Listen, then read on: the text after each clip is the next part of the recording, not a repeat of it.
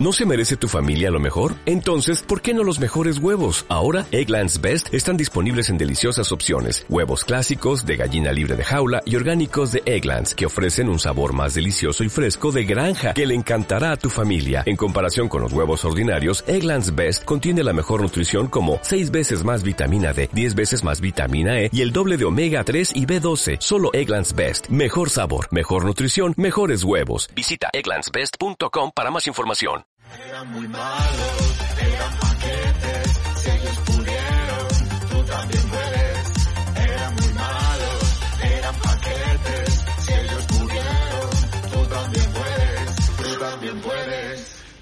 Muy buenas, bienvenidos a Paquetes. Buenas, y Jackie San Román. Le he dado a grabar, he comprobado que le he dado a grabar.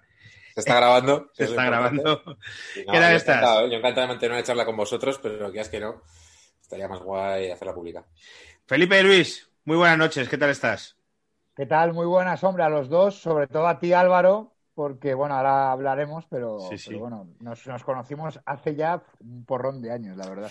Fe- Hoy me ha venido un recuerdo, tío, de cuando nos... Felipe y yo trabajamos en el año 2005 y 2006 en 7 FM, una radio de las Rozas, que es donde empezamos nuestra andadura.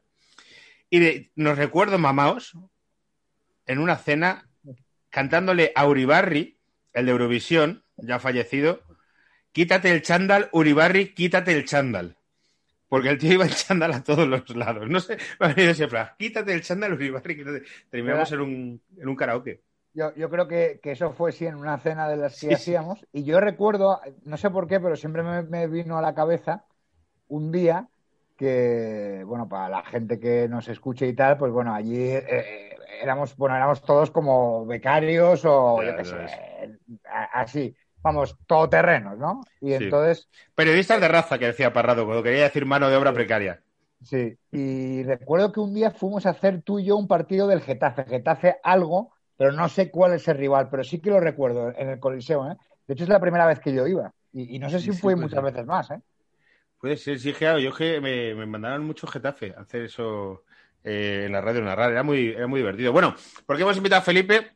Es porque Felipe es el autor de este libro, Sito Millanco, a ver si se ve bien, presidente. Sito Millanco, presidente. Es decirte además que estaba buscando libros en la, en la Llama Store y de repente digo, hostia, Felipe de Luis, digo, joder. Y, y me lo compré y me ha gustado mucho. Me ha gustado mucho. Eh, cuenta la historia de Sito Millanco como presidente del Cambados, una historia poco conocida y que queremos desarrollar un poco, sin entrar tampoco en muchas, muchas cosas para que la gente se compre el libro. Que hay, Claro, que, sí. hay que comprar. Eh, Hacemos libro, lo de la bueno, primera es gratis, ¿no? Que además casa bien con el presidente que nos toca hoy. eh, el libro está, bueno, es la- de la editorial de, de Pepitas, es una, una buena editorial. Hay muchas cosas muy interesantes ahí, ¿eh? Eh, de este rollo y, y- y de otros. Y, pero bueno, de todas maneras, en Amazon lo tenéis. Y claro, ahora ya, como esto salió en octubre, no sé ya, en, sé que en algunas librerías sigue estando físico, pero bueno, quien sea un lector más clásico de librería y no lo ve, si lo pide, se lo traen. O sea, el no- compra en Amazon ya, o sea, no te preocupes. Sí, sí. Amazon está, no te, no te preocupes que ya, ya la gente se lo compra ahí. Yo los libros intento que no, pero es que a veces dices, es que es que lo más fácil. Pero intento que no. Intento comprar en librerías, pero es muy, muy difícil, muy, muy difícil. Pero este lo compré en la Llama Store. Ya me podían hacer un descuento de todo lo que me gasto yo en, en esos modernos de Barcelona. Y el libro básicamente es un libro en que Felipe entrevista a mogollón de gente y muchos de ellos, muchos de ellos diría que la gran mayoría eh, como fuentes confidenciales que no te que dicen que no quieren que des el nombre de los entrevistas. ¿Fue muy difícil llegar a ellos, Felipe? Hombre, eh, es que claro, para, para empezar hablando de esta historia, es verdad que es una historia, eh, digamos, eh, desconocida en general en España, pero bueno, digamos que aquí en Galicia, porque bueno, yo soy de Madrid, pero ahora estoy aquí en Galicia, aquí en Galicia digamos que es una cosa un poco, entre comillas, trillado, ¿no? O sea, que, que todo el mundo conoce, no conoce todo lo que yo cuento, ni mucho menos, pero sí que conoce que, bueno, que estaba el Juventud Cambados, que estuvo Sito Miñanco de presidente, y que, bueno, pues que hay muchas leyendas y que, y que hizo cosas. Entonces es verdad que, eh, bueno, Cambados es un pueblo pequeño, eh, a ver, yo tampoco quiero que nadie me odie y menos eh, aquí en Galicia, pero, pero hay que decir, y, y los gallegos, y mi mujer, por ejemplo, lo es y lo reconoce, aquí en Galicia ya de por sí el gallego es cerrado. Entonces, si, si tú, si, si tú vas allí a, a preguntar un poco, entre comillas, por lo de siempre, que, que es, joder, ya este quiere lo de siempre, porque además esto sale pues des- después de que saliera Fariña, de Nacho Carretero y todo esto, pues es verdad que, hay muchos que, eh, pues que están ya muy hartos. Pero también se mezclaba una cosa, que, que como también explico en el libro, pues están como en una contradicción, porque por una parte están un poco hartos de que se relacione con el mundo del narcotráfico de Chito Miñanco, pero por otra parte ellos dicen, ostras, es que nosotros hicimos algo muy grande, que fue llevar al equipo del pueblo a segunda B, casi llevar, casi jugar en segunda, y como que también quieren que eso se les reconozca, ¿no? O sea, que ellos jugaron en el campo y que, y que bueno, pues que lo hicieron bien, porque es verdad que tampoco hay nada probado de que hubiera, eh, digamos, amaños ni, ni nada de esto, y que bueno, entre nosotros, pues también o sea, subieron a segunda B, que tampoco es que ganaron la Liga, ni la Copa del. Rey, ni nada de esto, pero bueno, es verdad que es como una gesta que, que para ellos, pues joder, pues fue muy importante. Sí, porque La división natural de este equipo es, es preferente. Era Regional y preferente, claro. Ahora mismo está así, ¿no? Como en una, en una división regional, ¿no? Eh, si no me equivoco, yo creo que ahora mismo estará, eh, claro, además ahora con todo el COVID me perdí un poco, pero yo creo que estaba en preferente en este momento, ¿eh? Fíjate. Estaba en preferente y bueno, es verdad que nunca llegó a, a- a ese nivel, porque además dentro del fútbol gallego, pues hay otros clubes con que también son de quizás de, de pueblos o de ciudades más pequeñas, pero que tienen pues más historia, más presupuesto. Y entonces, bueno, pues digamos que, que esto fue, también os digo, ¿eh? y lo digo en el libro, que yo tengo serias dudas, porque esto se decía, no, era el Cambados era el que mejor pagaba en Galicia después del Celta y del, y del. O incluso algunos dicen, es que pagaban más que el Celta y el Depor. Y yo creo que eso no, ¿eh? Celta y Depor, que en esa época estaban en segunda, ¿no? O por lo menos el Deportivo estaba en segunda división. El libro eh, creo que es desde el 86 al 90, más o menos. 86-89, sí, más o menos. Sí, 86-89. más o menos. Es 89, ¿no? O sea, todo se acaba en el 90. Sí, sí, 89-90 se acaba.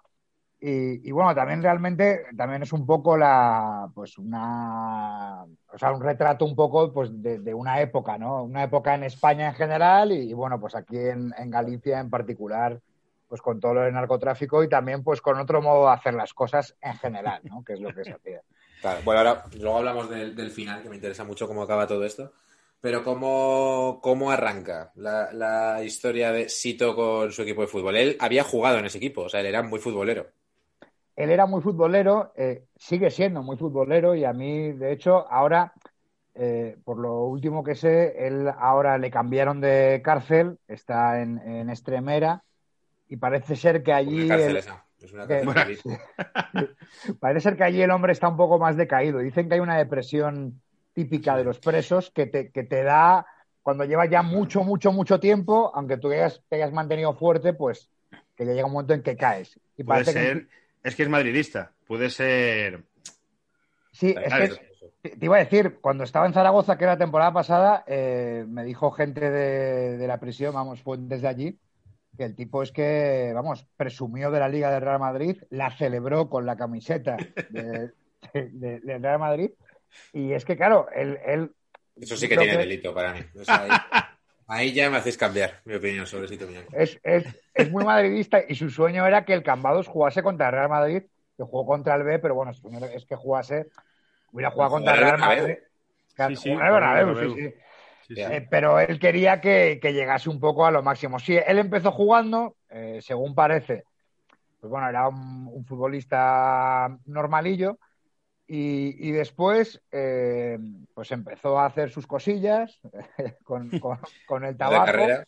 Eh, en ese momento, eh, casi todo el mundo dice, porque además, como que también tienen su orgullo y no quieren que se vea mezclado el narcotráfico con, con el equipo, dicen que en ese momento, cuando coge el equipo, solamente eh, hacía lo del contrabando de tabaco, que aquí era una cosa muy aceptada, incluso Sí. algunos lo admiraban.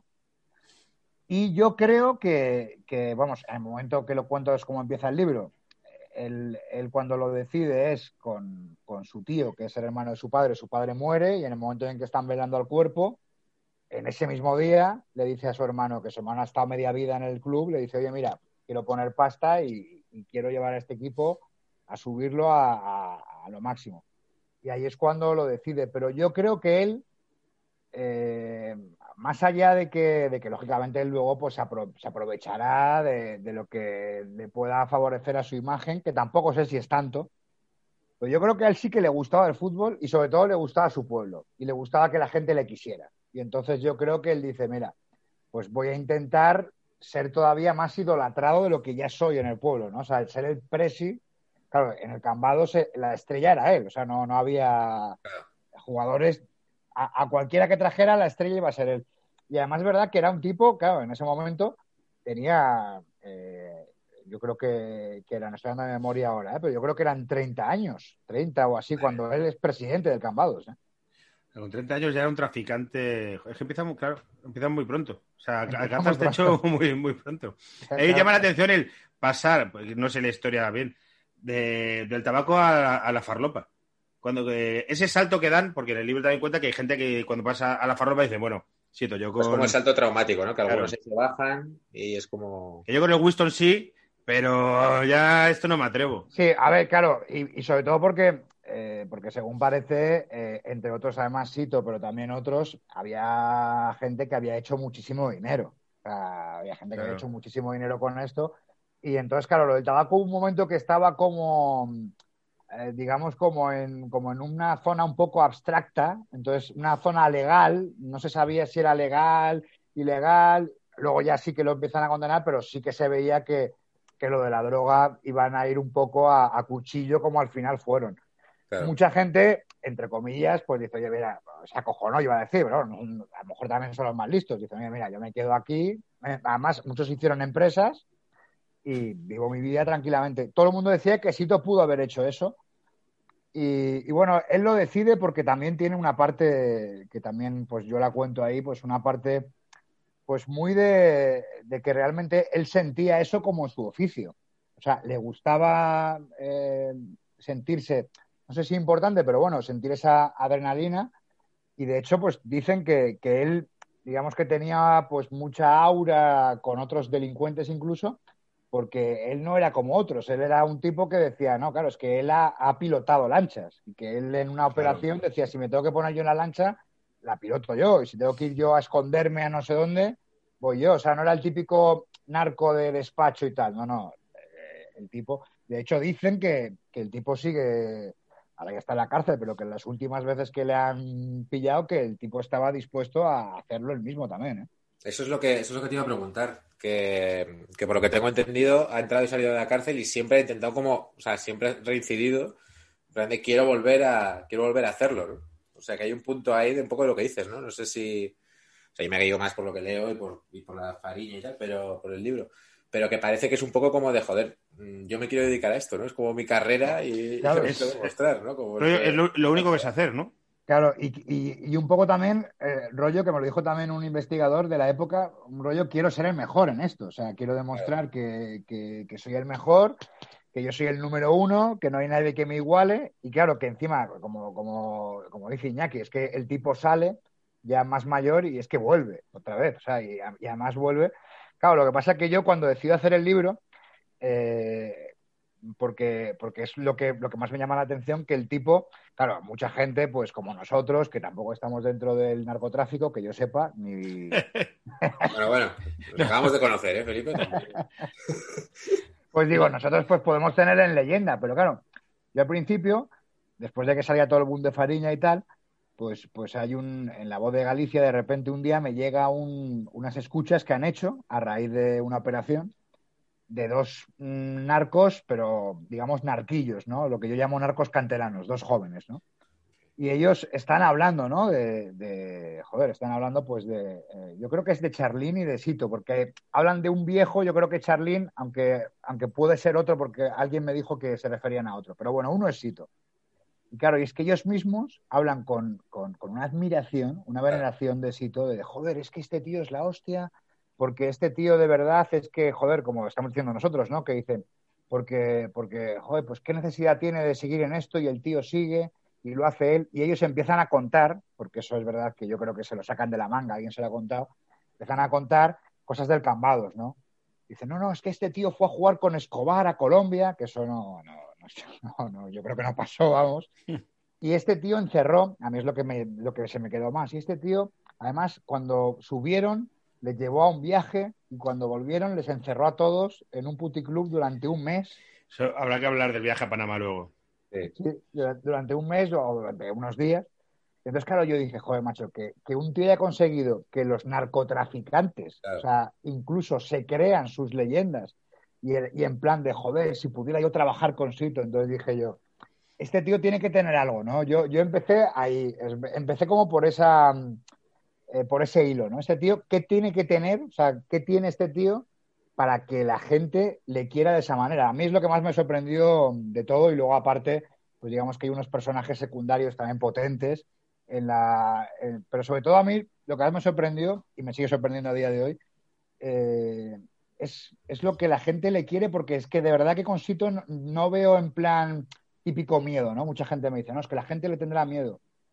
No veo eso, ¿eh? Veo como una lealtad y un tío de, joder, macho. Claro, es que yo un día, lo cuento en el bar, fui a, en el libro, eh, fui a un bar eh, que, que me enteré que allí iban todos los del Cambados, tal cual, y un poco me colé porque estaba medio cerrado y hablé con los dueños y, todo esto sin grabadora y sin nada. Y joder, es que el tipo se me puso a llorar hablando de Sito Miñanco y no era ni su padre, ni su hermano, ni nada. Entonces digo yo, joder, macho, que que el tío les habrá dado pasta, indudablemente. Pero, pero no sé, tío, yo veía ahí una, o sea, una cosa muy emocional, muy visceral. Yo no, no, no sé explicarlo. Sí, De, cosa de, predilecto. ca- de cacique feudal gallego también, un poco, ¿no? Sí, sí, sí. eh, Sobre todo, yo, yo creo que él, eh, claro, es, es muy complicado saber qué parte era el de verdad, un tío así, pues, eh, hombre, creo que el tío tendría don de gentes, eso es indudable, aparte de, de dinero, pero no sé qué parte había de estrategia y qué parte había de que el tío eh, era así, pero es verdad que es como si él dijera, mira, voy a intentar dar cosas a la gente sin que ellos me pidan nada y la gente se va a sentir en deuda conmigo. O sea, y un poco, y un poco, y un poco aún hoy, eh, pues muchos se sienten en deuda. Vale, hay otros que no, ¿eh? O sea, que tampoco es que vayas allí a y todo el mundo te diga, no, es Dios. No, pero es complicado encontrar a alguien que te hable mal, ¿eh? Hay, por lo menos ahí en el pueblo. Claro, sí, con el carisma, ¿no? También me imagino y porque sí, porque es verdad, ¿no? Esto que dicen de que pagaba dinero a la gente o bueno, se ocupaba de cosas públicas, digamos, del pueblo, pero al final con eso no consigues como esa admiración, ¿no? Puedes conseguir como una dependencia, pero no, no esa admiración. ¿Quiénes son esos secundarios que dices que encontraste, los encontraste una vez que investigabas por el libro, que investigabas para el libro o, ya los conocías de antes? No, no, no, no los conocía. No, no los conocía, pero bueno, hay un secundario, eh, hay varios potentes, ¿no? Pero el primero que, que conocí fue a- al tío de, Tío. de Sito. Y claro, también un poco era un poco el contraste, ¿no? Porque el tío de Sito, o sea, este sí que os puedo decir que es un tío del fútbol modesto, de la vieja escuela, amante del fútbol. Y entonces, eh, pues me pareció también curioso porque era un tipo que se debatía entre decir, joder, yo quiero a mi sobrino y dejarte también muy claro que él nunca ha hecho nada ilegal y que su imagen era su imagen y que y también él tenía una cosa que me parecía enternecedora. Es un hombre mayor ya, yo no sé ahora cuántos años tendrá, pero eh, tenía una cosa enternecedora que él siempre quería hacerte ver que, que en realidad el fútbol lo controlaba él. Entonces, Ah, eh, por lo que sé, no lo controlaba él. O sea, los fichajes los hacía Sito Miñanco, tenía ahí otros secundarios que ahora hablaremos de ellos. Entonces, no sé, me parecía como realmente enternecedor el, el hombre de club, el hombre tal, que, que en un momento dado incluso, pues él tiene unos, unos celos, ¿no? Celos de gente, porque, porque Sito, pues, eh, un poco eh, confía en, en, en Rafa Lino, que digamos que es como un Monchi de esa época del fútbol gallego, lo que pasa que digamos que un Monchi poco más mafiosete, ¿no? O sea, De o sea, un, un divisiones Monchi, inferiores. un Monchi de divisiones inferiores, que conocía muy bien a los jugadores, pero también conocía muy bien lo que pasaba fuera del fútbol, ¿no? Entonces, pues se iba a clubes de alterne con, con los directivos de los demás equipos. Claro, todo esto yo es lo que cuento. Digo, digo, esto pasaba en tercera división y en preferente. Vete tú a saber lo que pasa en primera, ¿eh? Claro. que, que también te digo que aquí estamos hablando de Sito, a saber lo que pasa. Y luego había otro, otro secundario que yo creo que es del que tiene verdaderamente celos eh, el tío de, de Sito, que, que es un jugador al que apodaban Toti, que en Fariña se le hacen llamar Tati, y en la serie Fariña. En la- en Sí, la sí, sí, serie. el jugador que. sí, sí. Y, y- y ahí en la serie, eh, es verdad que yo también creo que, que un poco por, por tramear, ¿no? Por, por- por poner un poco más de trama, pues eh, dicen que el tío le pone los cuernos a, a Sito. Eso sí que es verdad que nadie me lo confirmó.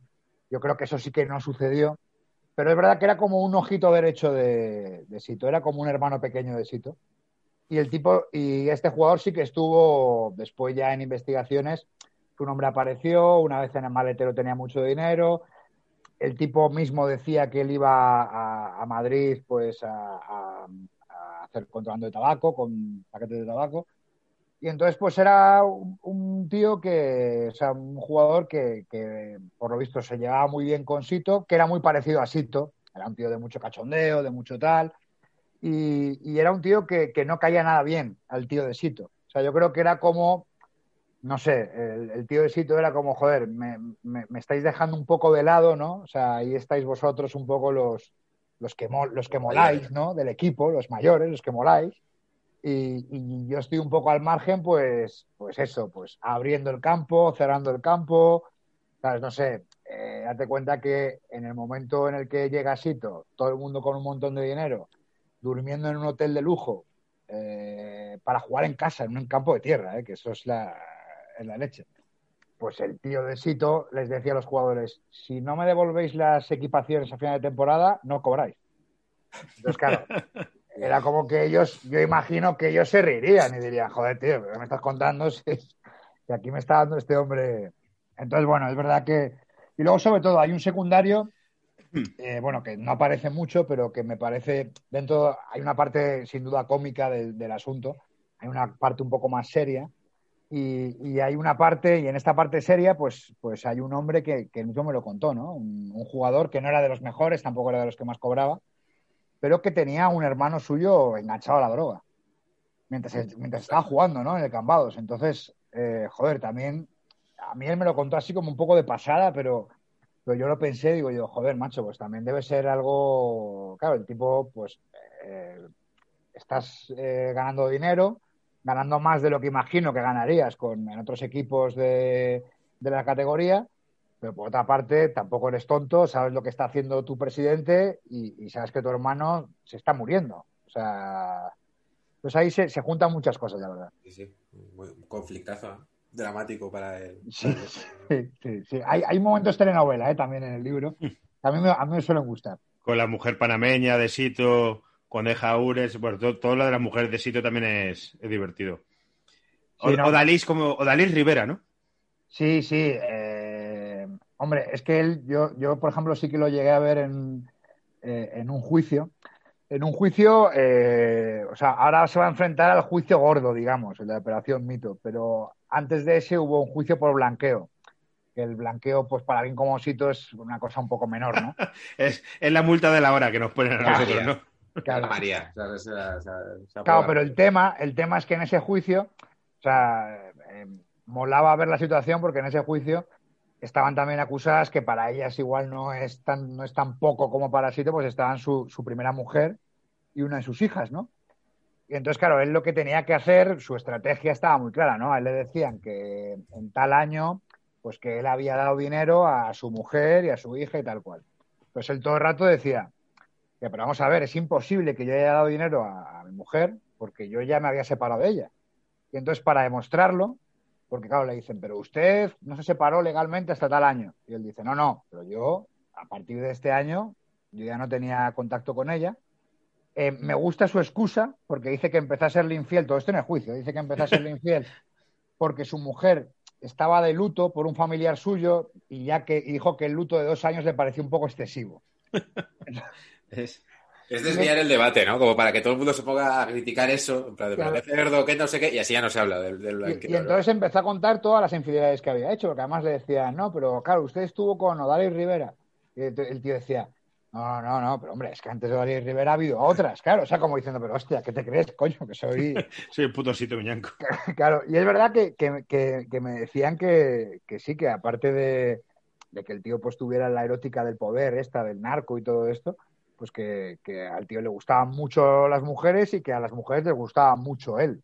O sea, Esa frase siempre me he preguntado, o sea, ¿qué quiere decir? Cuando... Me gustan mucho las mujeres, quiero decir. ¿Cómo te gustan mucho las mujeres? Es decir, nos gustarán a todos lo mismo, lo único que el tío es un fucker y puede... ¿No? Es que me Sí. siempre he hecho... me- Sí, pero a mí que las mujeres me gustan mucho y de no, pero yo soy gilipollas. Pero, pero, pero también te puedo decir, sí, hombre, yo entiendo que literalmente igual Sí, no se entiende bien, pero que también imagino que hay, pues como por ejemplo te puedo decir, pues igual al entrenador del Cambados, era un, hombre más recto, también le gustaban mucho las mujeres, pero el tío, pues, eh, eh, pues era un hombre fiel, me imagino, en su matrimonio y... y- Hay que hablar del entrenador de Cambados también. Ese señor que fichan... eh, que luego estuve mirando y ahora es concejal del PP en Santiago o algo así. eh, en Ourense, pero ya no. Orense. Ya Vale, no, vale. creo que ya no. Eh, en Ourense hay un, hay un alcalde que yo creo que sigue, eh, Jacome, que, que es la leche, vamos. Es muy guay. O sea- Jacobe, somos fans. En Todo es mentira, lo hemos sacado varias veces. Tú sabes quién es, ¿no? Claro, Sí, sí, sí, sí. sí. Hemos va, o sea, entrevistado. Tiene, hay un debate que hacen ahí como de copas hace unos años eh, que sale, y no sé si alguien, algún otro concejal o algo así, que os lo recomiendo. Fue algún No, no, programa de un coche, de que atropelló a alguien también. y, y que el hombre sale borracho, o sea, pero sale completamente borracho. en la- Sí, sí, sí, no, el programa este, eh, sí, es una noche de borrachera. Sí, sí. Eh, pues Mario Guede, eh, Álvaro, llegó, Sí, llegó a ser concejal con, con este alcalde. Lo que pasa que luego hubo, antes ya era concejal, ¿eh? porque Mario Guede estaba más ligado al, al PP, pero luego no sé qué problemas ha habido y ya no, y ya no era concejal. Pero bueno, eh, Mario Guede, digamos que era uno de los hombres eh, pues más, más rectos de, de- yo creo que quizá el más recto. De, como un hombre me lo dijo, como un jugador, me dijo que, a- que a los pocos que no, se, que no se metían en las fiestas estas y que, y que no desbarraban, pues le llama- les llamaban el vestuario los curas. Y Mario Guede era uno de los curas. Claro. Eh, Eso es una cosa que desprende mucho el libro también y vuelve la historia, que es eh, eh, putas, putas todo el rato. Mucha prostitución en ese en esas temporadas. Eso es más o menos lo que, o sea, das a entenderlo en plan, me cuentan qué tal, o sea, pero vamos, ahí se ve que estaban básicamente todo el rato en el parador de este y los viajes que hacían, pues Claro, yo es que, a ver, en este libro, eh, en, otros proyectos, eh, quizá lo haría de otra manera, pero, pero aquí, aquí eh, puse muchas declaraciones que yo sé que a veces, no sé, incluso yo a veces cuando leo algo que tiene muchas declaraciones, digo, joder, a mí a veces me puede cortar un poco el ritmo, pero claro, yo aquí decía, bueno, eh, todavía no he tenido ningún problema, pero sabía que, lo hablaba con la editorial, ¿no? Que, que- que podía haber problemas de, de querellas y tal. Y entonces, claro, eh, un poco la consigna y el consejo era, o sea, donde no te quieras pillar los dedos, comillas, es una Claro. fuente y, y ya está. Entonces es verdad que aquí había algunos que me decían, eh, pues todo esto, y había otros que me decían, mira, es que tampoco era para tanto, yo no vi nada. eh, no era para tanto, depende de lo que estés acostumbrado. Si es la Marodom, pues no es para tanto, pero No, pero por ejemplo en el viaje a Panamá, es verdad que había algunos que, hombre, algunos también ya están muy, digamos, los que más han hablado con los medios, pues digamos que ya están entrenados, ¿no? Entonces, pues, él- pues a mí me decía uno, pues mira, yo un día fuimos a una fiesta y a- ahí había chicas. Si alguien se lió con alguna, yo desde luego no. pero- Eh, claro, otro me decía, no, mira, eh, es que lo hicimos todos. Otro más me dijo, porque claro, yo estaba, eh, después de lo del libro, han salido más proyectos que yo no sé si se han quedado un poco en stand-by con todo esto del COVID, pues proyectos de, productoras, de, de podcast y tal cual sobre la historia esta, ¿no? Y, hablando con otro ya para, para este proyecto, que igual no sale, que es un testimonio que se quedará ahí, eh, ya es que me añadía, eh, que no pasa nada, yo no tengo ningún problema, pero me añadía prostituta- prostitutas, pero también travestis, también. Sí, sigue rascando que llegará ese momento de los enanos. Es como la célebre frase de Jesús Gil, ¿no? De este que es de caballo de yegua. Pues, Claro, Eso es de Jesús Gil. y, y entonces, yegua, bueno, o pues, sea, pero, pero realmente era todo como que, o sea, también un poco el encanto de la historia, que a mí me gusta mucho, es lo que os digo, ¿no? Que, que tampoco estamos hablando de los Chicago Bulls. Claro. Entonces que, y que tampoco dentro del lujo, o sea, sí, es que era un lujo relativo, es que era todo un poco cutre, ¿no? Era todo un un lujo un poco... poco casposo, ¿no? Que es como Eso este es. rollo despedida de soltero, viaje, vamos a Panamá, Eso. qué guay, tangas, no sé qué, este gallarismo un poco de joder, ¿no? No es... Eso es, era, era todo muy hortera, ¿no? Claro. Entonces, a- entonces, claro, daos cuenta que, que- que a muchos, no sé a todos, pero vamos, sé que a varios, cuando les llevan a Panamá, esos tipos no habían salido de su pueblo. Claro. Que no, que no lo digo en plan mal, ¿eh? O sea, que, joder, claro, pero que eran gente que, que- que de repente les llega un tío y les dice, no, que ahora os vais a Panamá, ahora dormís en este hotel, y los tíos dicen, ah, pues claro, los tíos flipan en colores. O sea, Por contextualizar un poco, este viaje es ya, pero no es en la primera temporada, ¿no? Es, eh, No, no. Es Este como para viaje- celebrar un ascenso o algo así, puede Sí, ser. el- la mayor gesta al final de Sito es subir a Segunda B, que de hecho cuando suben a Segunda B y después de ese viaje es como el colofón de Sito porque luego él oficialmente se, se baja del barco porque ya empieza a notar que hay- empiezan a salir reportajes en, en interview, que es verdad que a lo mejor la gente de mi generación y la, y la, la nuestra, vamos, en general, yo por lo menos eh, tengo en mente como interview, pues tías en pelotas, pero es verdad Claro. que han hecho que han hecho gran periodismo. No, ¿eh? Interview era. Washington Post, o sea, que sacaba la mierda. Casi Sobre- siempre la mierda incluía tías en pelotas, eso también hay que decir. ¿eh? Sobre todo en la etapa de Roldán, todo 80-90, aquello y tal. Con Manuel Cerdán y tal, los Gal, eh, Ah, que pues- muchas cosas. Sí, sí. Pues por lo, por lo visto eh, fue quien,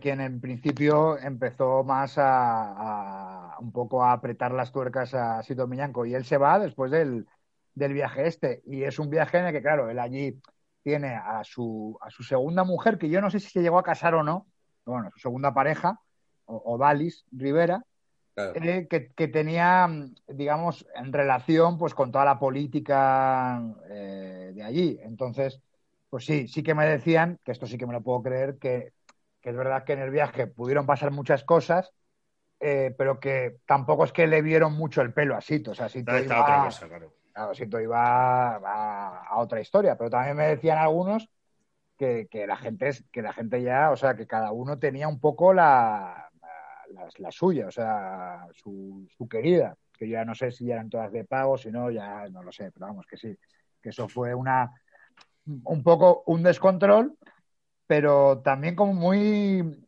infantil, ¿no? Porque, porque lu- luego uno me lo decía, o sea, claro, se fueron quedando sin dinero eh, eh, en el Ah. viaje, claro, y entonces pues, eh, pues claro, le dice, le dicen así todo, le dicen, hostia, es que nos estamos quedando sin dinero, Presi. Entonces le dice, bueno, venga, yo os doy adelantos, pero todo esto, cualquier adelanto de la próxima mensualidad os lo quito. Y claro, la peña, algunos prudentes dijeron, mira, yo no pido, sabes, que yo quiero cobrar mi dinerito el siguiente mes, pero otros dijeron, a mí dame un millón, ya. Claro. Un, millón, un millón de pesetas de los 80, ¿eh? Quedo de los quedan 80 dos días todavía aquí. para un, pa' un equipo que, va, a- que, que- que sube a segunda B. ¿sabes? Que- Sí, que- sí.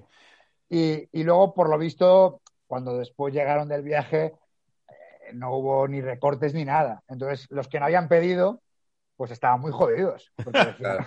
decían, joder, tío, yo me he cortado y este no, y al final aquí ni recortes ni nada. Entonces, todo tenía esa parte, sí, no sé, un poco infantil, que, que incluso, pues que, eh, o sea, que, que a veces a mí me, me producía hasta cariño, porque cuando ellos tenían, eh, eran tan reacios a hablar, yo también lo pensaba y, y pe- y pensaba para mí adentro, excepto el jugador este que os digo que en alguna investigación estuvo, joder, tío, es que los demás, o sea, vale, alguno puso los cuernos, sí, pero yo que tampoco han matado a nadie, o sea, que tampoco, tío, pues, yo qué sé, que tampoco eres un, que Traficante, tampoco, claro. esta, que tampoco esta historia es una historia de terrorismo ni nada de esto, ¿sabes? Pero bueno, ellos se lo toman muy a pecho y, y, verdad, me dijeron que ninguno se separó de su mujer, ¿eh?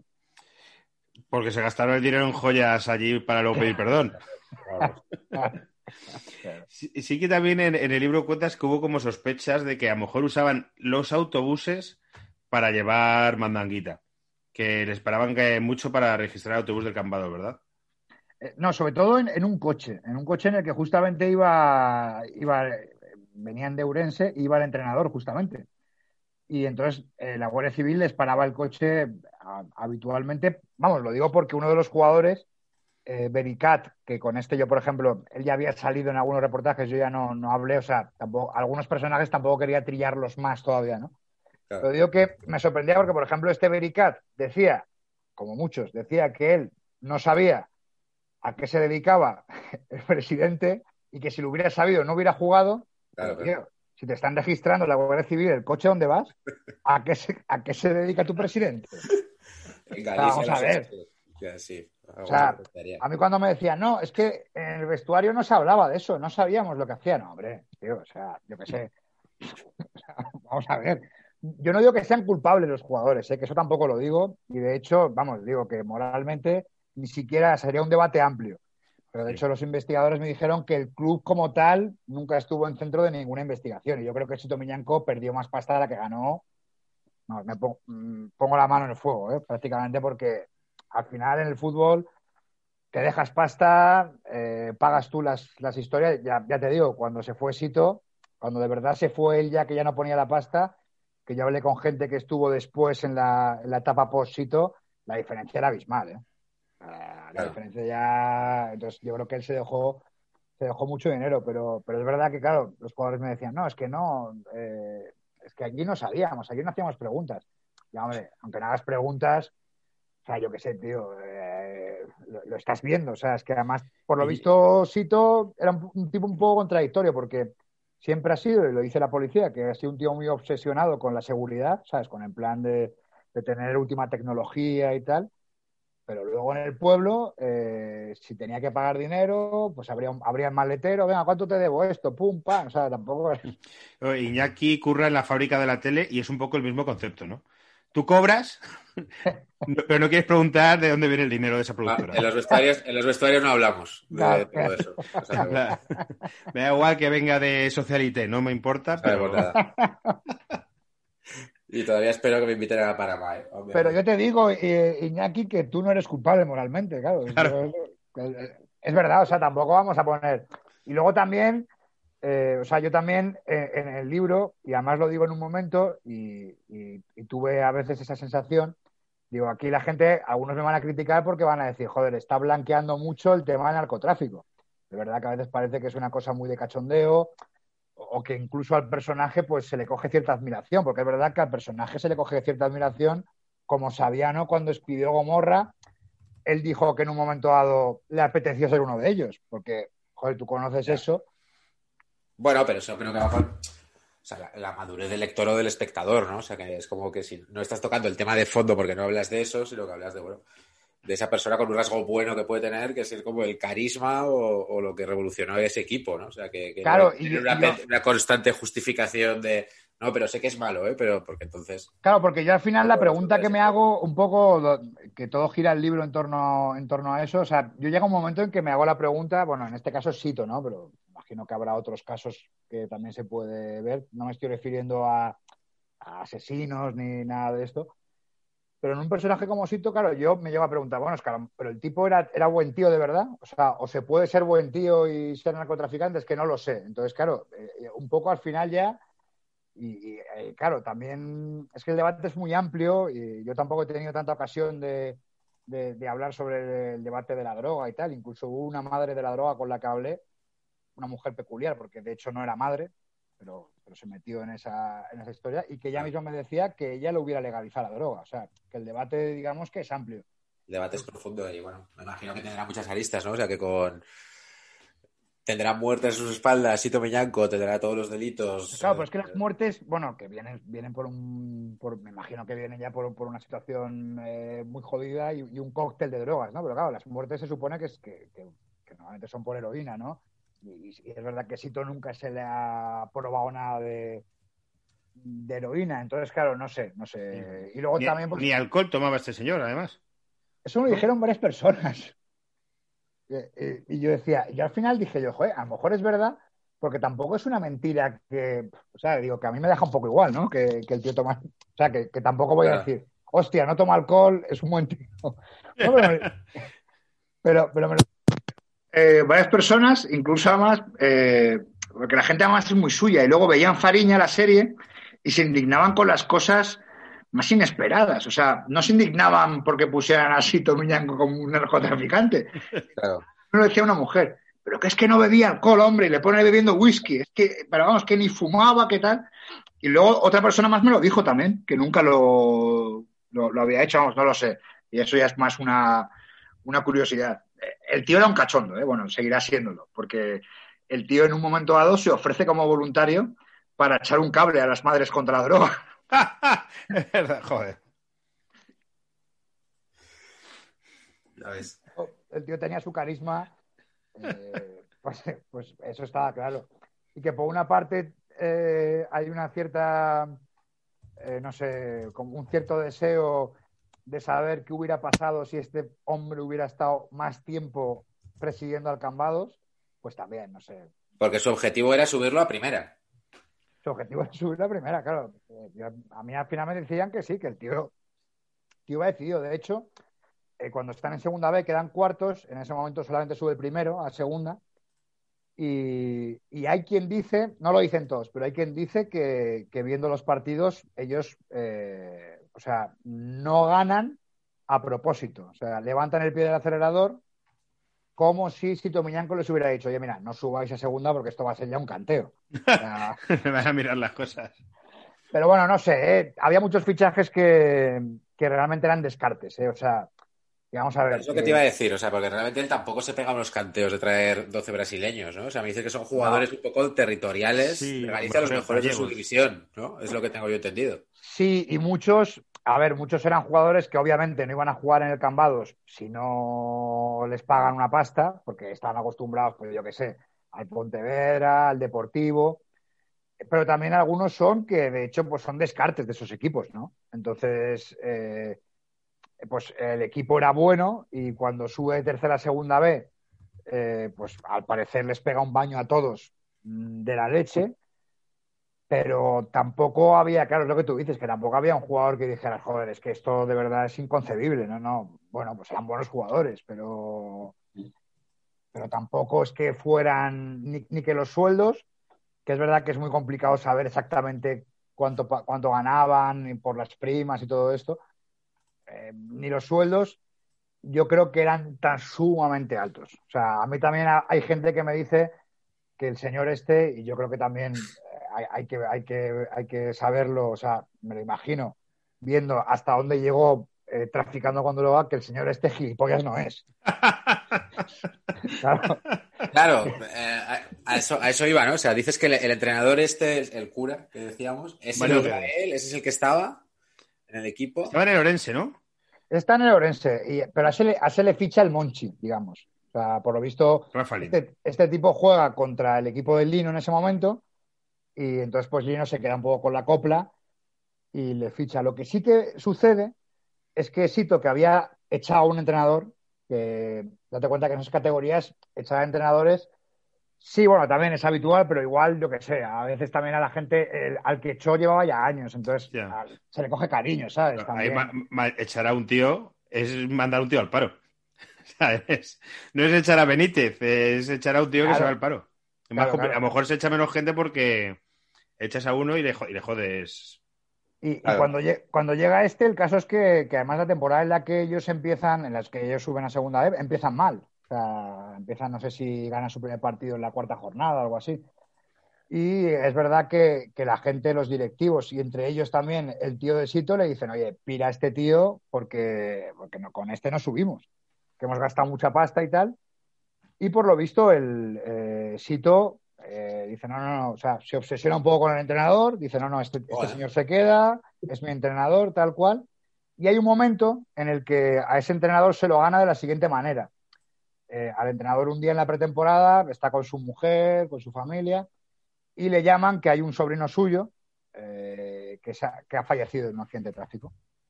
Entonces, bueno, él se va a, a y él, pues, está en Ourense y en el entierro, pues, muy afectado, es una muerte de estas antinaturales que no te esperas, y aparece Chito Miñanco en el entierro. Y entonces, ese tipo de cosas son las que eh, le hacían clic a la gente y, y entonces a ese entrenador ya se lo había ganado para toda la vida. A ese entrenador ya se lo ha ganado, porque, porque el, tipo, sin tener por qué, aparece en un entierro, que es verdad que el otro día me lo decía Lendoiro, que hablé con él, y es verdad que aquí en Galicia el entierro es algo muy importante. O sea, y en un, y en un pueblo a lo mejor más todavía, porque si no vas a un entierro, pues a lo mejor dicen, joder, este tío no ha ido al entierro de este, de este otro, Sí, era un feo brutal, ¿no? Eso- feo brutal, ¿no?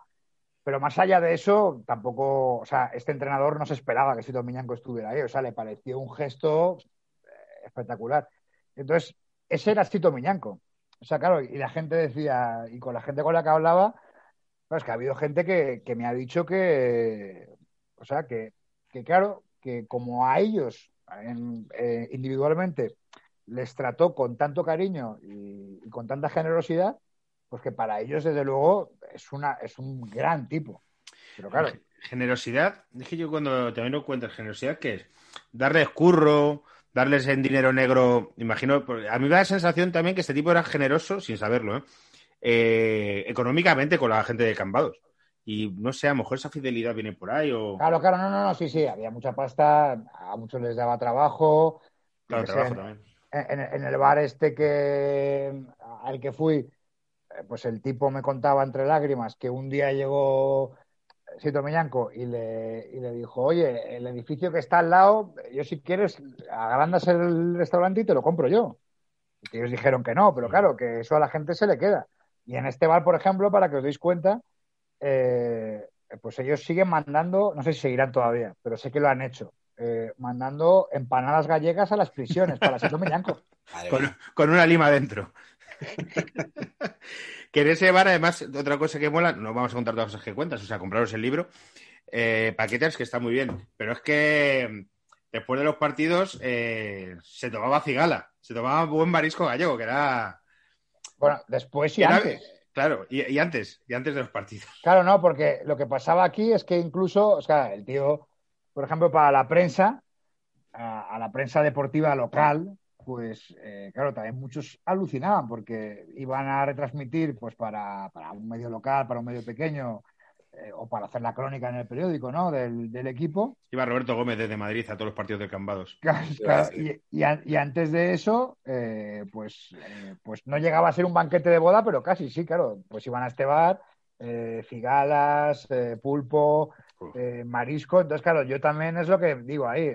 O sea, des- si te hacen todo eso, después de una comilona así, ¿quién se va a poner a hacer una crónica de este tío es un narcotraficante? Claro, Claro. Claro, un eso estaría dirigido para eso, ¿no? O Claro, claro, estaba es un muy poco dirigido. inversiones eh, de imagen, ¿no? De- Claro, incluso en las entrevistas que él dio, que bueno, eso para la gente que nos escucha, ellos si quieren, eh, hay algún documento en YouTube, si ponen Sito Miñanco y tal, sobre todo hay una, hay una, una parte en la que en la que él hace pues una pequeña, unas pequeñas declaraciones en la radio gallega, pues incluso también antes de las entrevistas o después de grabar las entrevistas, pues también se les hacía eso. Entonces, claro, era, digamos que era eso, muy complicado que un que un periodista, por lo menos deportivo de allí, pues se quisiera complicar la vida. Pues Claro. vas a decir, pues mira, yo qué sé, yo no voy a salir del pueblo en la vida, eh, este tipo hace esto, pues a mí me da igual. O sea, que el equipo esté arriba y ya está, ¿no? O sea, es un poco así. Porque tampoco os creáis que este pueblo eh, tiene una especial pasión por el fútbol. O sea, mm, pues puede tener una pasión por el fútbol, pues como la tendría casi cualquier pueblo de España. O sea, pero en, en un momento dado, pues todo se empieza a agitar. Y, pero vamos, ahora, por ejemplo, pues mira, pues el Cambados le interesa una pequeña parte del pueblo, como pasa en todos los pueblos, pues tampoco. El Cambados es un club peculiar, ¿eh? Porque después, claro, es que toda la historia, cuando empiezas a investigar, después de eso, o sea, todo tiene ese tufo cutre hortera, porque después pasan los años y claro, en el club es verdad que están muy hartos de que siempre, siempre se les eh, salten a la fama o a los medios por este tema, ¿no? Y hay un momento en el que deciden probar algo nuevo, ¿no? Entonces dicen, bueno, vamos a, a probar a, a hacer algo, una campaña, digamos, para que se hable de nosotros, pero no por sito. ¿Y qué hacen? Pues contactan con la actriz porno María La Piedra. Se llama María La Piedra, ¿no? O Lucía La Piedra. Mari- no, eh, son dos distintas. Creo que hay de todo. Con la Ahí. piedra no te equivocas. María, ver, María. Lu- Lucía La Piedra es la que fue mujer de Pipi Estrada, eh, que se llama No, creo que Miriam- es María. Sí, es, es- La que tú dices es María La Piedra, que es la que era amiga de la Porta. Eso es, eso es. Pues bueno, yo conocía al chico que, no, de hecho, es otro de los personajes secundarios, pero, pero bueno, esté muy alejado de todo este tema de narcotráfico, pero, pero me, me parece que es uno de los personajes que me gustó mucho conocer, eh, porque es un tipo además que tiene una enfermedad degenerativa y bueno, es un cachondo realmente, y, y él fue quien, quien contactó con sus dos huevos, con María la Piedra, y le dijo, oye, vente para acá, tal, no sé qué.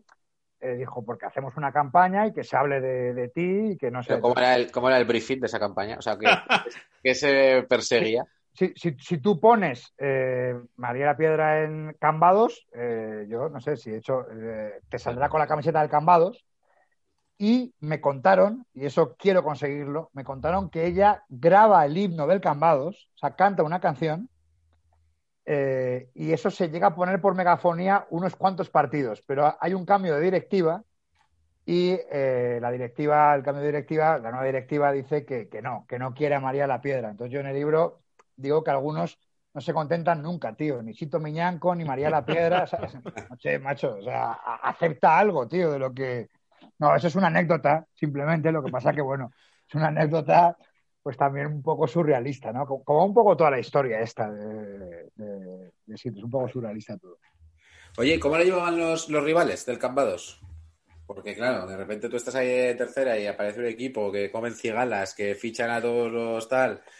Eh, ¿Lo llevaban bien? ¿Tenía- ¿Tenían miedo de llevarlo mal?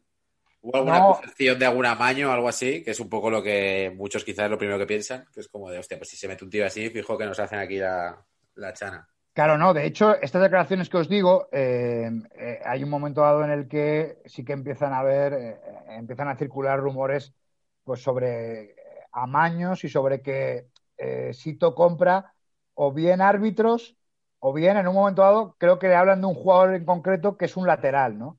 Y él, en la declaración, dice, pero vamos a ver, si el Cambados compra un jugador, compra el portero, no compra un lateral. Claro, como diciendo, claro, que, soy Sito Miñaco, ¿qué estás diciendo? Claro. Entonces, eh, eh, yo con la gente con la que hablé de los rivales y tal, o sea, yo sabía lo que pasaba y, y- y más o menos incluso había cierto cachondeo y cierta historia de decir, joder, pues a ver si me llaman. O sea, ¿no? O sea, si están pagando esto, a, a ver si me llaman.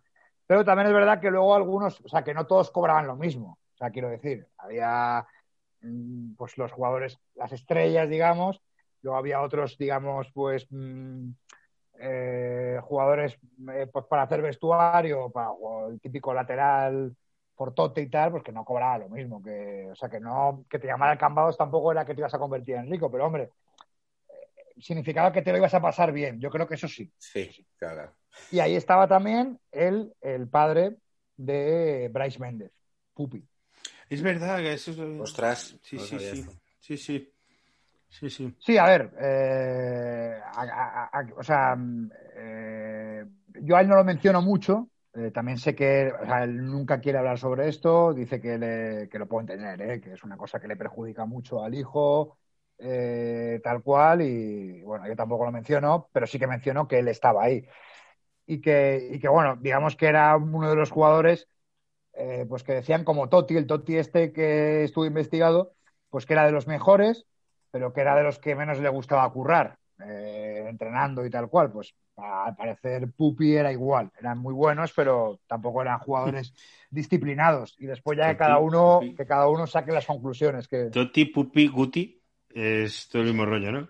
Que a mí cuando hablaba de eh, hablar de este, en el libro me recordaba a Guti, que era como en plan, el bueno, pero le gustaba tocarse los huevos y salir de jarana. Claro, sí, sí, pues este, este era Totti que, que, que llegó, claro, lo, lo guay sería decir, eh, el Real Madrid llegó a preguntar por él, bueno, no se llegó a preguntar, pero eh, el tipo llegó, es el único jugador de la historia de Cambados que llegó a hacer unas pruebas con el Real Madrid. Entonces, no sé, no sé cómo sería, pero ya de jugador, digamos, profesional, no sé cómo sería, eh, o sea, no sé si es que él lo buscó o a él le buscaron, no lo sé. Es verdad que dijeron que el tipo era muy bueno y que si hubiera querido, hombre, en Madrid seguramente no, pero que un poquito más alto hubiera jugado. Pero él nunca se fue del Cambados, ¿eh? O sea, él quería estar ahí, tranquilo, con sus... Se fue Sito y él siguió ahí también. O sea, él Vale. no, no se fue. One Club Man. Y esa temporada que dices de segunda B que me llama mucho la atención, ¿no? Que, o sea, suben a segunda B y les sigue yendo Sí. bien. Tiene el principio este renqueante que dices, pero luego ganan partidos y tal, juegan esto del Bernabéu y tal. Dos Pero No, llegan. el, el Bernabéu es el siguiente año. Dos años está en segunda B, ¿no? O, o están dos o tres, porque luego se va Sito. No, está a tres. Están Está tres, tres años eh, pero el segundo año, que es donde juegan el Bernabéu, Sito ya no está. De hecho, a Sito, y hablo de memoria, por las fechas, pues a punto están de cazarle. En... Claro, a Sito, esta es otra buena sobre el fútbol. A Sito, cuando ya estalla la operación Nécora, Sito la esquiva, lo consigue. Y hay un momento en que se esconde en un chalet de Pozuelo de Alarcón. Al parecer el tipo está con, con dos chicas, eh, escondido. Bueno, yo entiendo que si estás escondido y te está buscando la policía y, y sabes que si te cazan eh, vas a estar un tiempo a la sombra, pues yo qué sé, tío, no sales ni de coño. Claro. Sí. Bueno, pues es que se juega un Barça Madrid y el tipo sale a un bar a verlo. Madre mía. Y le, y le, y le cazan. O sea, le cazan. Claro. O sea, le cazan no en la salida, creo que es cuando vuelve. Eh, pero bueno, yo creo que, No había, no había satélite en esa época. Claro, pero yo creo que en ese momento, o sea, no sé, ya creo que das una, una ventaja valiosa a la policía. Además, ese día el Madrid palma 2-1, creo, con el. eh, Fíjate, encima. Culpa del. Barça. Si lo llegan a emitir por, por la 2 o por la Forta, lo habría visto en casa y no pero, pero el tema es que juegan en el Bernabéu porque en ese. Yo no lo sabía. Eh, no sé si vosotros lo sabíais, pero yo no lo sabía. Pero al parecer, hace años, los filiales jugaban en, el, en su campo titular, digamos. Es que También los era- filiales jugaban la Copa, que esto es verdad que nunca lo hemos En, investigado. en esa, en esa época ya, ya no. Ya no. en esa época Eh, igual ya no.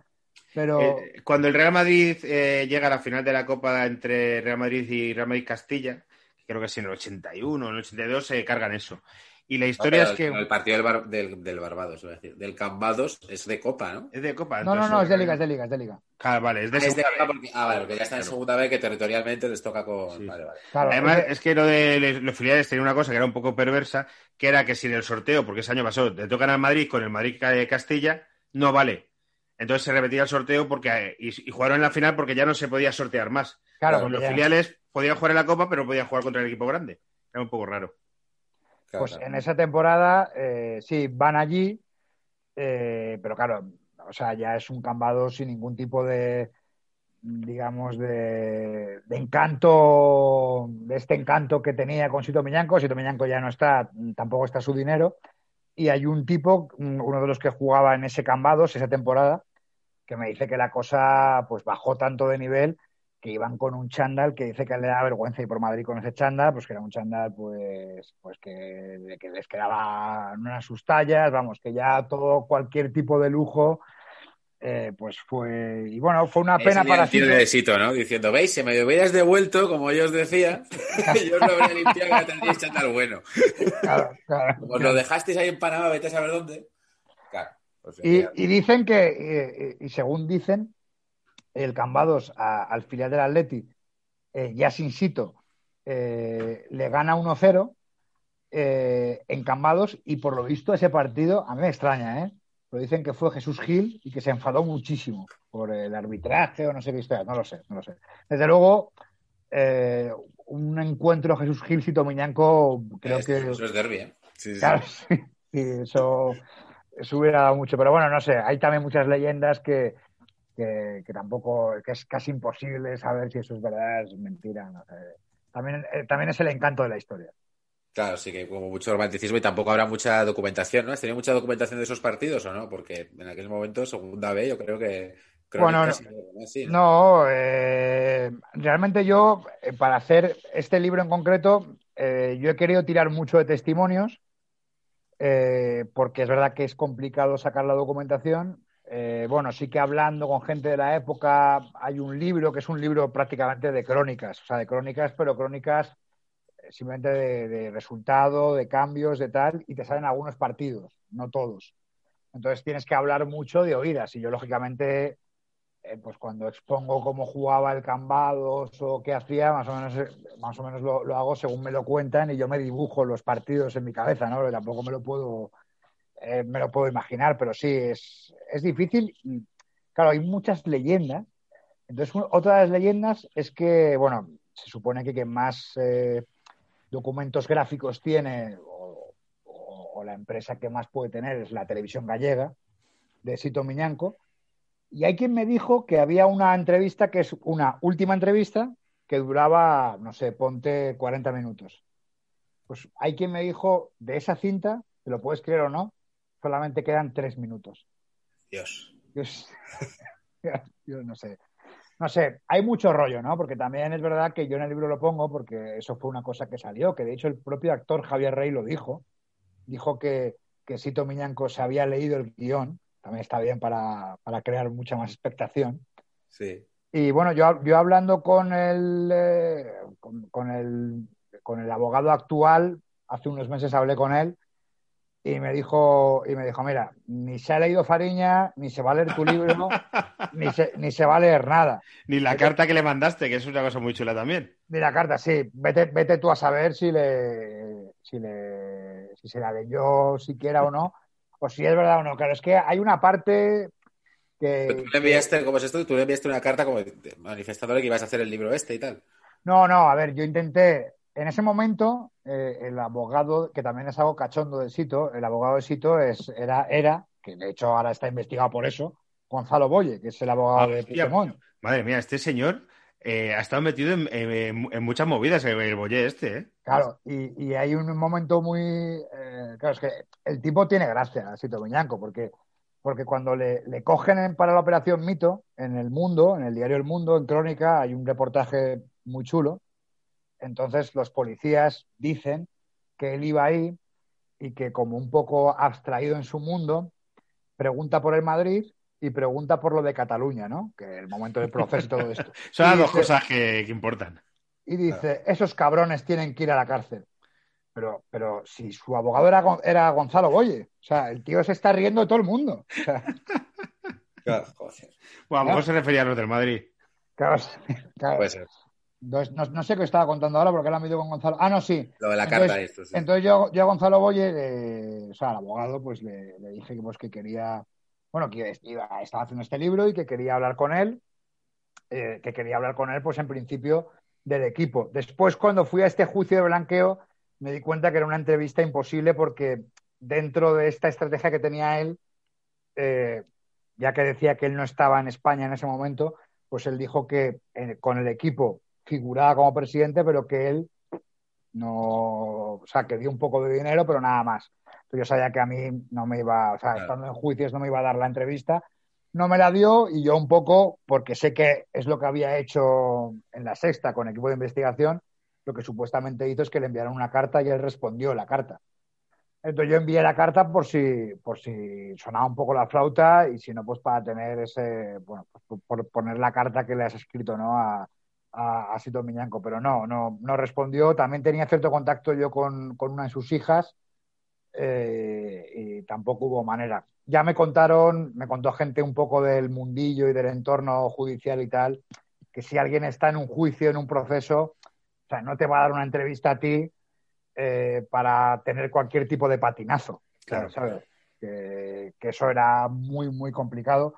Y aparte yo la entrevista, y lo pongo en el libro, me da un poco de miedo porque digo, joder, a ver si me voy a, dar la entrevista.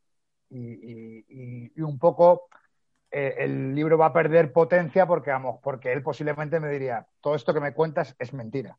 O sea, no ha pasado nada de esto, en Panamá no pasó esto, no sé qué, no sé cuántos, y digo, claro, si me lo va a desmontar todo, tampoco sé hasta, hasta qué punto era iba a quedar bien o no, ¿no? Pero bueno, la historia es que, que de momento no, no conseguí la, la entrevista. Hay mucha gente que lleva años esperando esa entrevista con periodistas un poco de, de- del tema narcotráfico y tal. Hay gente que lleva años eh, esperando una entrevista con Sito. Periodistas deportivos y periodistas del tema narcotráfico. Es profesiones muy distintas. A, ¿Crees pri- que es- a- a priori A, distinto. a priori distintas. Sí, a priori, pero bueno. ¿Y crees, crees que le gustaría el libro si él no tiene que declarar a nadie eh, eh, estuve en el equipo o tiene esos problemas judiciales? ¿Tú crees que lo miraría como enojo en plan de, ah, pues me ha retratado como, como buen presidente de fútbol? Yo, yo, yo creo que, sí, o sea, sí. yo creo que tampoco sé si esto habla bien de mí o no, ¿eh? pero yo creo que él, siendo como es, yo creo que en gran parte diría, joder, pues está, está guay este libro, porque este tío es la hostia, me pintan como un tío de la hostia, y además, coño, que sí, que además diría, yo confié en ese entrenador con el que subimos. Todo el mundo me decía que esto y fui yo, joder. ¿Y ahora, ahora qué? ¿Ahora quién se ríe? No. Yo creo que, que, en principio sí. O sea, eh, hay muchas cosas que se dicen que también yo creo que, que, duelen o dolerían a esos personajes más secundarios, ¿no? Sea, no sé, pues me imagino que Rafa Lino, el, el Monchi este gallego, es un hombre que ya murió. Yo también tuve cierto miedo, digo, a ver su familia, pues claro, yo aquí pongo lo que me dicen, ¿no? Eh, por, eso, por eso pongo tantas comillas, ¿no? Lo que me dicen, ¿no? Que, que el tío era muy conocido en los clubes de alterna de toda España. Pues bueno, pues imagino que es algo que si lo ve un familiar, pues igual no le hace mucha gracia. Claro. Pero, pero, tampoco sé ¿eh? si, si, ha llegado mucho a, a, a, familiares y tal, no, no lo sé, tampoco. En principio no hemos tenido ningún problema y tampoco sabes nunca si es bueno o malo, porque a lo mejor tienes un problema y pegas el pelotazo como, como pegó Fariña. Aunque bueno, es verdad que Fariña, el libro Fariña, ya había vendido mucho ¿eh? antes de que fuera el secuestro sí. este, ya había sí, vendido sí, bastante. Ahora está la comedia musical en el teatro. Es verdad. En Madrid. Que es un, como una cosa muy arriesgada que han hecho, pero han hecho una comedia musical de Fariña. Ah, yo, yo, no he ido a verla, pero hay gente que, me ha, que, que ha ido que me ha dicho que, que, le mola mucho. A mi novia, a mi novia le ha molado. Tiene una amiga que es como estas de crítica de teatro, de la crítica de teatro del español y tal, y no le ha molado pues porque es esta gente que le gustan las cosas muy de... Pero dice que es como, básicamente dice, es como el otro lado de la cama, pero con farlopa, básicamente. Es un riesgo, eh, pero por lo que me cuentan, es un riesgo, bueno, es que tampoco sé si estas cosas se pueden decir aquí o no. Pero bueno, que es un riesgo eh, costeado por el autor. Sí, sí. O sea, sí, sí que es un riesgo co costeado por el autor y que, bueno, yo creo que también joder, que siempre que, que, alguien apueste su pasta, yo, yo, creo que como mínimo hay que darle el beneficio de la duda. Sí, sí.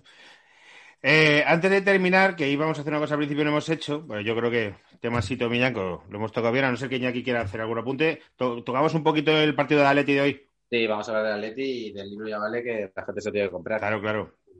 En Amazon y resto de librerías, yo ya digo, lo compré en la de la llama, eh, que es una librería catalana de, especializada en comedia, pero vamos, en cualquier librería si lo encargan y si no, pues eh, Jeff Bezos te lo lleva a casa.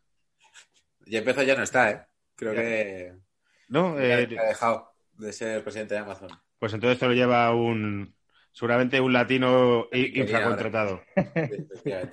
la gente de Amazon, que además, no sé, no sé vuestra experiencia, pero la gente que te trae cosas de Amazon, o sea, es súper seca, tío. Sí, o sea, sí, sí, sí. Es, es una sí, cosa que. No tiene tiempo que perder. O sea, es no, como no, de. Toma, pim, pam, ya está. O sea, tengo otra cosa que hacer. Y, y, los de, y los de correos, unos sinvergüenzas que dicen que no estás en casa cuando llevas un año teletrabajando. Eso, joder. Eso es verdad, ¿eh? Yo he tenido un par de contronazos, no quiero hablar mal de nadie, sí, pero sí, a, mí se me, a mí se me ha dicho no estabas y yo estaba. Claro, claro, sí, sí, pero es que eh, casi siempre es correos. Bueno, seguro también un poco, pero bueno, no nos van a patrocinar, pero que estaba en casa, me cago en mi puta madre y llevo, y llevo teletrabajando un año, si no salgo de aquí. Que está. Que hay mal es decir que alguien estaba en un sitio cuando no estaba, o como al revés. Bueno, he visto que vas a actuar dentro de poco, ¿no? Vuelvo, mira, voy a aprovechar para decirlo. Después de un año, después de un año sin eh, actuar, eh, vuelvo a, con un show, con, bueno, con mi show. Se va a llamar el show Todo Mal, porque he estado pensando en qué voy a contar y digo, joder, si es que este año a mí personalmente, pues todo mal, ¿no? Y va a ser dos domingos al mes en un sitio que se llama Golfos Comedy Club, que es un, local de comedia que han abierto cuatro cómicos eh, que se han arriesgado y han abierto un local de comedia en Madrid, Nacho García, Eva Soriano, Fran Pati y Diego Daño. Están huertas, está muy bien el sitio, yo ya he estado y es precioso. Y tengo dos entradas para cada bolo para uno, unos paquetes, para algunos oyentes, o sea que ya os diré. Pero les he dicho que me dejen dos invitaciones eh, para, para solo dos, porque claro, luego más invitaciones, pues eso es pasta que hay que rascar para abajo. No, claro. Pero bueno, el, el, rollo es que este de 2021 te empieza a remontar un poquillo, ¿no? Sí, por lo menos, por lo menos, eh, a ver, yo estoy, un poco acojonado. Llevo sin actuar un año y me, da mucho respeto estar una hora en un bolo. Eh, pero tengo ganas. Es que mola mucho y, y, tengo muchas ganas y ya estaba olvidando mi faceta de cómico y joder, después de un año, pues apetece, apetece. Eh, estoy un poco, ya te digo, porque han pasado muchas cosas este año que no, y no tengo mucho escrito porque yo pensaba que no iba a volver a actuar en mucho tiempo, pero se, recuperaré cosas que ya contaba en mi show y, luego contaré cómo ha sido mi experiencia de las cosas que hemos hecho este año. Sobre todo que estoy ahora escribiendo chistes de rodavías. Es que me compré una casa, Felipe. Me, me mudo dentro de... Paso mañana. Hostia, sí, paso mañana me mudo ya. Entonces he descubierto el mundo de los rodapiés de 8, de 10 y de 12, que el rodapié es muy importante, la carpuertas y muchas cosas que he descubierto. No, hombre, es un mundo apasionante. Es que Joder, todo- todo estoy hasta la polla. Estoy hasta la polla de la reforma. He tenido esta mañana una con un carpintero que discutiendo que digo, me va, me va a reventar la cabeza porque he ido y no y, y me, y me- y tengo que ir a esa casa dentro de dos días. Y dice, pues no, vas a venir sin puertas. Digo, pues si, si sin puertas no vengo. Tú verás. Digo, no te pago. Y hemos tenido ahí un encontronazo. Me, me- me hubiera asesinado, ¿eh? El tío, pero digo, es que pues, si no hay puertas no, no te voy a pagar. Y mira que a mí me gusta poco el conflicto. De hecho, Iñaki, el primer programa que hagamos, eh, que grabemos cuando yo ya haya mudado, es el programa número 100 de paquetes. Mira tú. ¿Qué momento redondo. Sí, sí, sí, sí. El programa de puertas abiertas, seguramente, ¿no? si no tienes. No, no, no, no, no, no, que luego he, he Ah, ido por la noche como... Al final te las pone, ¿no? O sea, al final ha dicho, hostia, pues. ¿Qué cojones? No, no, Joder, que, como al final hemos grabado más tarde, me he ido a Móstoles y estaban puestas. Digo, claro, como he dicho que no le pago. Eso jode. Cuando. Claro. Cuando funciona por ir a malas. A, a- a gente como, como Iñaki y a mí, eh, que no tenemos ni puta idea de coches, ni de bricolaje, ni tal, esta gente nos ve y nos ve como putos caramelos, como el, el que entra en la cárcel eh, en cadena perpetua eh, al principio, que dices, es un caramelo que va a durar dos días. A mí me pasa con los talleres, eh, cuando voy al taller mecánico, me dicen, tienen esto, esto y esto, y te lo tienes que creer. Pues igual, pues, Sí, somos- eso es pues, verdad. pues basta ya. Yo- a mí ya, ya no me pillan con esas. Estoy- voy a ser muy duro a partir de ahora. Bueno, ¿te las compras en Móstoles entonces? Me lo he comprado en Móstoles, sí, sí, sí, me lo he comprado en Móstoles pues porque mm, el dinero que hay es el que hay. Y yo soy de Móstoles y pero, digo, pues vuelvo a eh, Móstoles. pero eres de Móstoles, claro, digo. Claro, o sea, yo soy de Móstoles, por lo menos sí. Porque comprar en Madrid es una misión muy, muy difícil. Bueno, muy cara, vamos. Muy cara. Pues bueno, oye, me- que íbamos a hablar, nos estamos posponiendo mucho, pero tenemos Sí. que hablar del Atleti. Ah, eso, eso, eso. De Es. Palmado. Que acaba de palmar 0-1. Acaba de palmar hace nada. ¿Cómo lo ves, Felipe de Luis? ¿Cómo lo ves? ¿Cómo ves eso y cómo ves eh, al Atlético de Madrid en la Liga? Bueno, eh, yo creo que hoy lo que le ha pasado a Simeone es que, o sea, en parte al principio lo he entendido, ¿no? He dicho, he dicho, mira, lleva el equipo, creo que eran, con este ya son ocho, pero eran siete partidos seguidos encajados, encajando, según dicen el tío en los entrenamientos, les empieza a decir a ellos, pero que no se os olvide que es la defensa, lo nuestro, tal cual, no sé qué.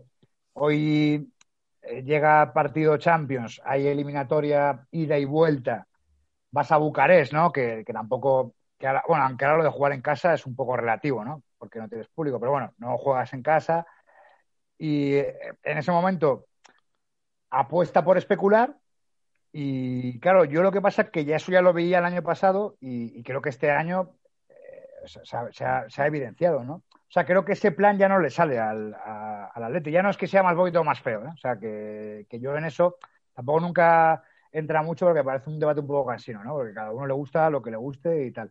Pero creo que es que eso ya no, no, no le da, o sea, no, no le da, porque para eso pues tienes que tener eh, eso, pues básicamente hoy, por ejemplo, lo veíamos, o sea, hoy ha decidido sacar mucho en largo y, joder, casi no ganabas ninguna, o sea, Claro. te ganaban más ellos, ¿no? Entonces, eh, entonces yo creo que ahora mismo pues no, ya no tiene esa defensa infalible, mm, no le da, ha querido volver un poco a, a la esencia y después a mí, a mí en, la, en la liga me estaba gustando mucho, pero justamente por eso, porque me parecía que tenía mucho mérito.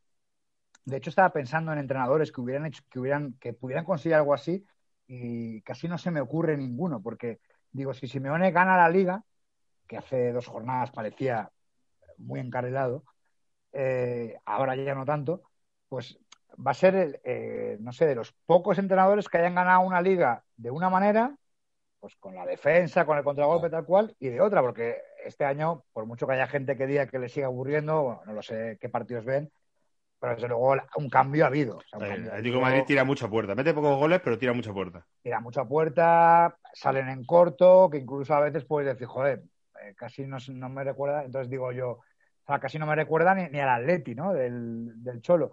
Entonces yo digo, eh, pues va a conseguir algo realmente meritorio que solamente recuerdo, bueno, yo no recuerdo, pero me han comentado, no recuerdo porque tampoco lo vi en sus momentos, eh, pero sí que me decían que Luis Aragonés fue un caso así. Lo que pasa es que no en el mismo equipo. Luis Aragonés era un entrenador que, aunque la gente no lo sepa, era un entrenador de contragolpe, puro Sí, y claro. duro. Sí, sí. Hombre, los que viven de la Eurocopa del 2008, sí, pero el, el juego de Luis Aragonés siempre fue Atleti, Atleti puro. O sea, Claro, claro. salir muy rápido, defender y salir muy rápido. Claro, y entonces luego llega, eh, o sea, llega la selección y él es el que, el que decide que hay que dar un cambio, que tal cual. Entonces sí que se me ocurrió y digo, mira, pues este tío ha, ha hecho las dos cosas y además las dos con, con éxito, hombre. En cuanto a lo de la selección española, casi digamos que es, que es el germen.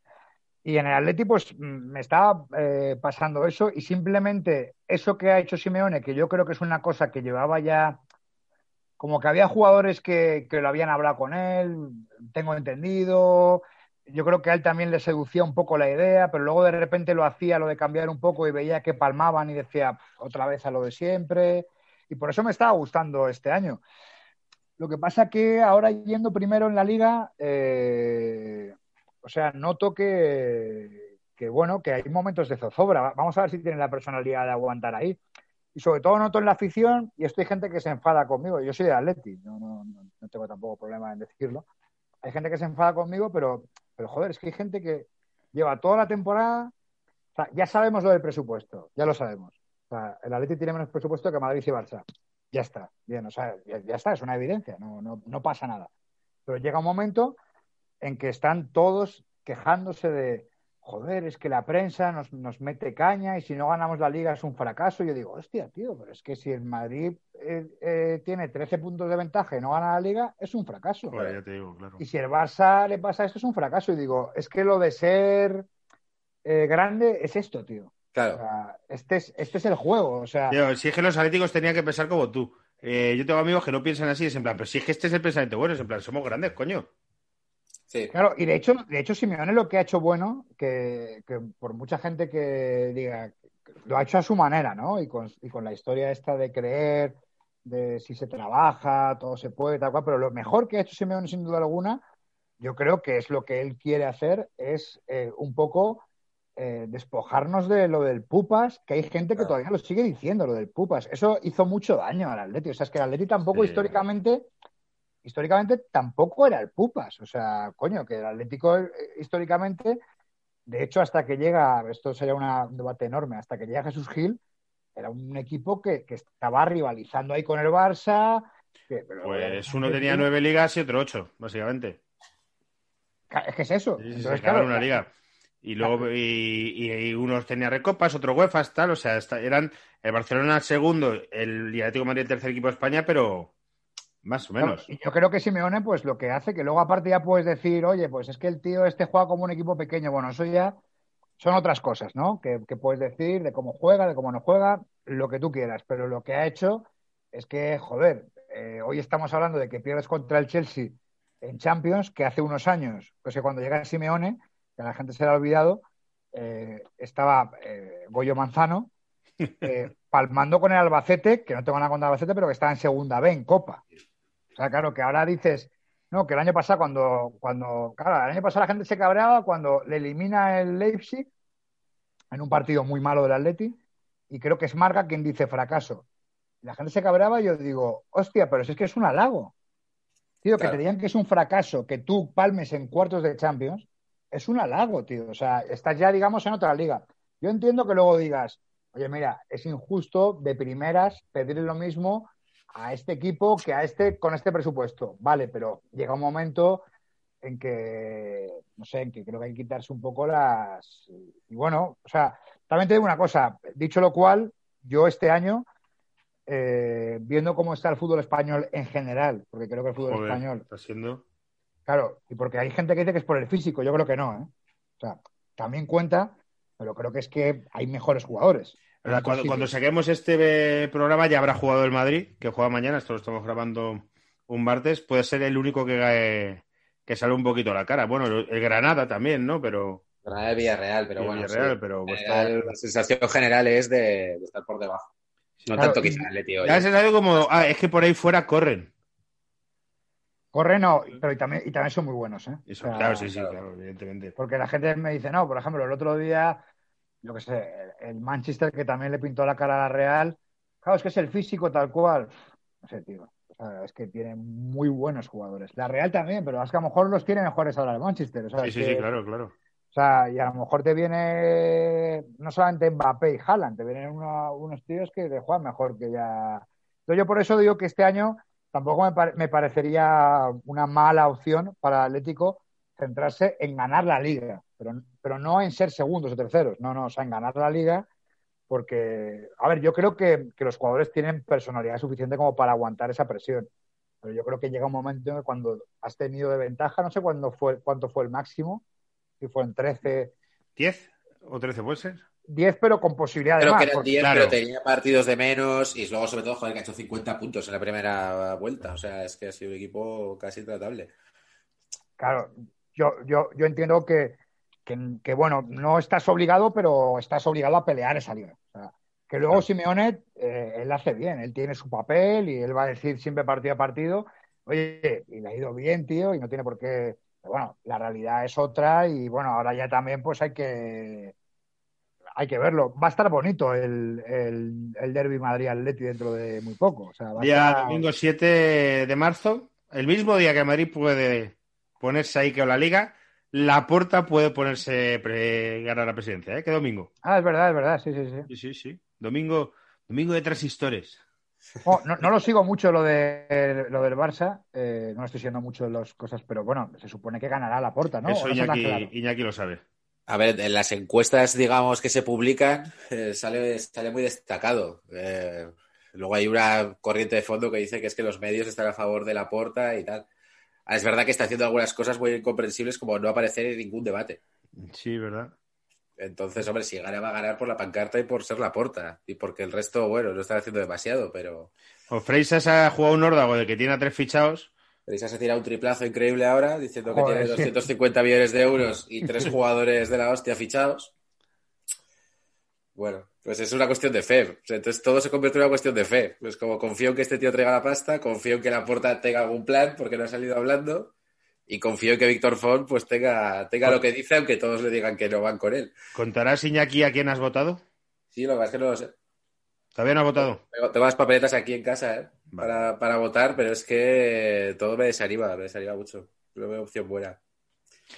A mí me gustaría bueno, que sí, fuese sí. Freisa, porque el tío es un ultra y un forofo y podría ser eh, dejar momentos muy divertidos en la prensa. O sea, a mí me gusta Freisa, Sí, porque... Lo que pasa es que la porta es, es la porta, ¿no? Claro. Digamos. O sea, es como. Yo creo que es un poco como el rollo, no sé si llega tanto, pero es un poco como Florentino ¿eh? en el Real Madrid, ¿no? O sea. No sé, te- es, es la imagen, ¿no? Y dices, joder, si hay un salvador, será este tipo, ¿no? El, el que va a venir a, a apagar todos los incendios y. Claro, pero yo no sé cómo se materializa eso, porque la otra vez vino y trajo a Ronaldinho y, joder, confió en Guardiola, pero ahora no sé, o sea, ahora, ahora que tenemos que pagar 500 millones, no sé cómo lo... O sea, que Florentino, me acuerdo cuando el Barça de Guardiola decía, no, que venga Florentino, todo el mundo entendía, va a venir Florentino y va a fichar al puto Cristiano y va a fichar a no sé quién y tal, y entonces el Madrid volverá, volverá a rivalizar, ¿no? Pero Guardi- o sea, la porta no sé muy bien el plan que tiene, o sea, me hace que es todo un poco eso, ¿no? La, la leyenda de lo hizo, pero, pero no sé cuál es el plan para volverlo a hacer. a- alguien, alguien va a tener que, te- que, que te- o sea, alguien va a tener que, que comerse, entre comillas, el marrón de, de que finalice ya eh, la historia de Messi, que yo creo que no, que no, que no está haciendo bien, ¿eh? Yo es mi opinión, ¿eh? O sea, mi opinión es que llega ya un momento en que incluso cuando la gente dice que, que- que se publica el contrato, que después también hubo sus polémicas eh, periodísticas, pero bueno, que también me hace gracia que algunos digan que no- eso no, no importa el contrato. Bueno, no sé, digo, joder, si no importa el contrato de Messi. Joder. Pero bueno, aparte de eso, que la gente dice, no, claro, es que el tío lo genera porque, porque tal campaña de Rakuten sería el 50% más barata, tal cual. Yo no sé si eso es verdad o no, porque tampoco sé la forma de demostrarlo, pero si es verdad, me parece un drama, tío. Me parece un drama que toda tu economía, o sea, que todo un club dependa Claro. de, una- de un jugador, de una persona, vamos. Te digo, me parece igual de, de, dañ- de peligroso que sea de un jugador o que en el caso del Atleti sea de Simeone, que no sé si llega tanto, o que en el caso de tal, o sea, creo que eso es, eso es, pe- o sea, que eso en algún momento dado tiene que acabarse y joder, la marca, la marca Barça va a final seguir tendrá que ahí. renovarse por otro lado. Y la cosa es saber Claro. eso cómo se renueva, porque... Claro, es que es un marrón para quien, para quien vaya ahora de presidente, ¿eh? No es la... Claro, yo creo que por eso no se, eh, no se diseña, o sea, no se cuentan muchos proyectos. O sea, uno se es claro. ¿no? O sea, se hablan de cosas generales. O sea, se confiará en la masía. Xavi. Son cam- campañas abstractas, totalmente abstractas. Sí, pero no se posa salvo, o sea, con cosas materiales sí, con el Spy Barça, luego Camp Nou, sí que uno dice, yo lo mantendría, yo haría un concurso, no sé qué. Pero con el rollo deportivo es como yo tengo un director deportivo, pero no, digo quién es, yo creo que voy a traer dinero y voy a poder traer Mbappé, pero al mismo tiempo la masía.